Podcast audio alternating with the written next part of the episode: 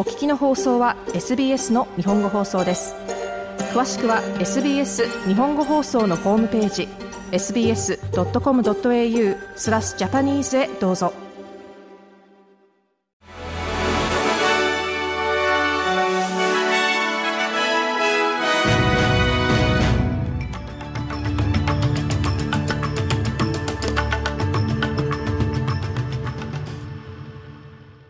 8月9日水曜日 SBS 日本語放送ニュースフラッシュをシドニーから大場恵美がお届けします。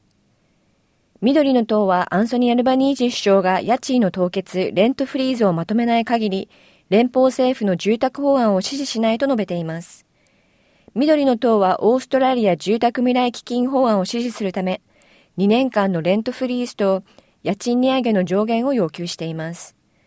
首相は来週16日水曜日、ナショナルキャビネットで各州やテレトリーのリーダーたちと会談し、賃借人の権利拡大について協議する模様です。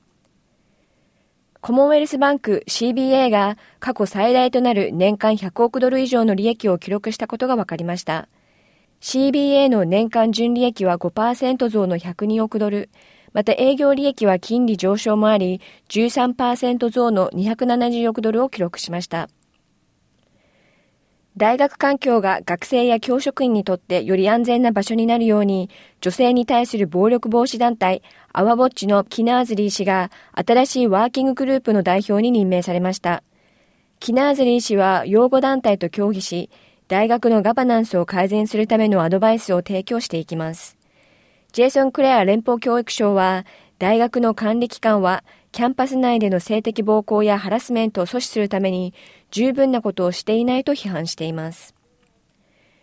オーストラリア大学協会ユニバーシティーズ・オーストラリアのデビッド・ロイド会長は、より多くの人々が大学で教育を受けられるよう、高等教育ローンプログラムをより公平にする必要があると訴えました。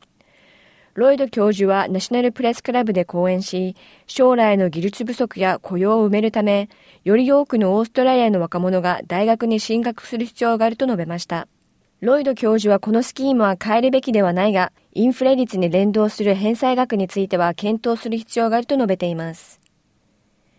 ウィリアム・テレル君失踪事件で警察に不当に追われた男性が150万ドルの保証金を受け取った件で、控訴を申し立てていたニューサーズル州政府に却下の決断が言い渡されました。ビル・スペンディング氏は2015年、歴史的児童性的虐待で告発された後、当時3歳であったウィリアム君の行方についても容疑がかけられ、証拠を提出するよう圧力をかけられていました。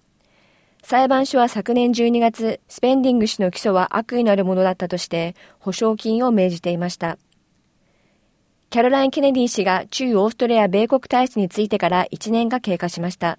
ケネディ大使は中国の影響力の拡大はこの地域への挑戦であり、アメリカの対応には同盟国との緊密な協力が必要であると述べています。以上8月9日のニュースフラッシュでした。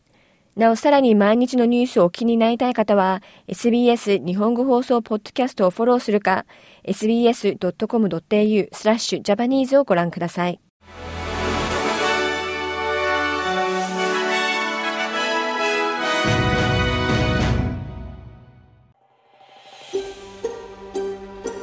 もっとストーリーをお聞きになりたい方は iTunes や Google ポッドキャスト Spotify などでお楽しみいただけます。